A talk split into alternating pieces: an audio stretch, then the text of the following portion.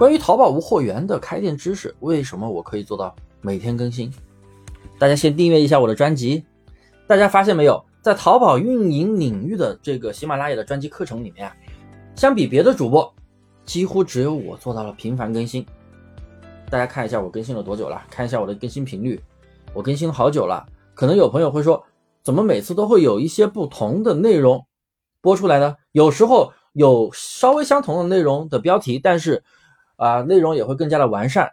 这到底是怎么回事呢？淘宝无会员的学问有这么多吗？为什么你每次都会有这么多不同的内容播出来呢？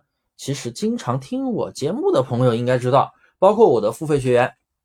我每次在喜马拉雅更新的课程，都是我日常运营的一些经验的分享。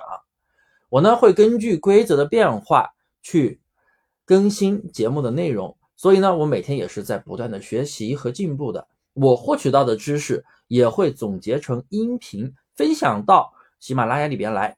我也会希望帮助更多的淘宝无货源的从业者。所以呢，我是和大家一样的，我每天也在学习，我每天也在慢慢进步。每次获取到。新的知识我就分享出来和大家去讨论，也帮助大家去少踩坑。我踩过的坑，哎，我现在分享出来，哎，你看到这个坑了，你就不要踩了嘛。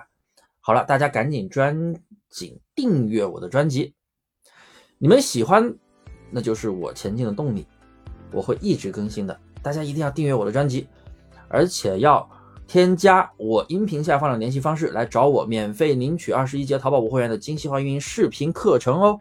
真的免费，有问必答。中国人不骗中国人。